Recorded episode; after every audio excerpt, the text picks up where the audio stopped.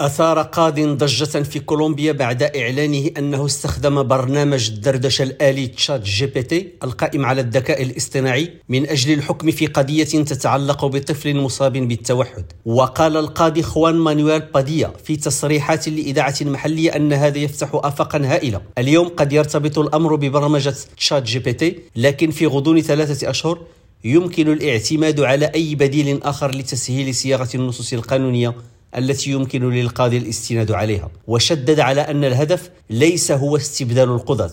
وفي حكم صدر في الثلاثين من يناير بت القاضي بطلب إحدى الأمهات لإعفاء ابنها المصاب بالتوحد من دفع تكاليف المواعيد الطبية والعلاج والنقل إلى المستشفيات إذ تفتقر الأسرة إلى الموارد المالية اللازمة لتغطية هذه النفقات. وحكم باديا لصالح الطفل مشيرا في حكمه إلى أنه استشار روبوت الدردشة تشات جي بي تي من أجل إصدار قراره. وعلق قضية أن تشات جي بي تي يقوم اليوم بما كانت تتولاه سابقا السكرتيرة بطريقة منظمة وبسيطة ما يمكن أن يحسن أوقات الاستجابة في مجال القضاء. وأثارت هذه التصريحات جدلا واسعا في كولومبيا. ويحدث الذكاء الاصطناعي تشات جي بي تي ضجة كبيرة في العالم منذ نوفمبر الماضي. وأنشئ روبوت الدردشة هذا بواسطة شركة أوبن إيه آي الأمريكية على أساس خوارزميات وقواعد بيانات ضخمة.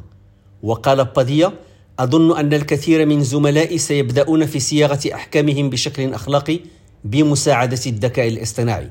رشيد ماموني ريم راديو بوينوس آيرس.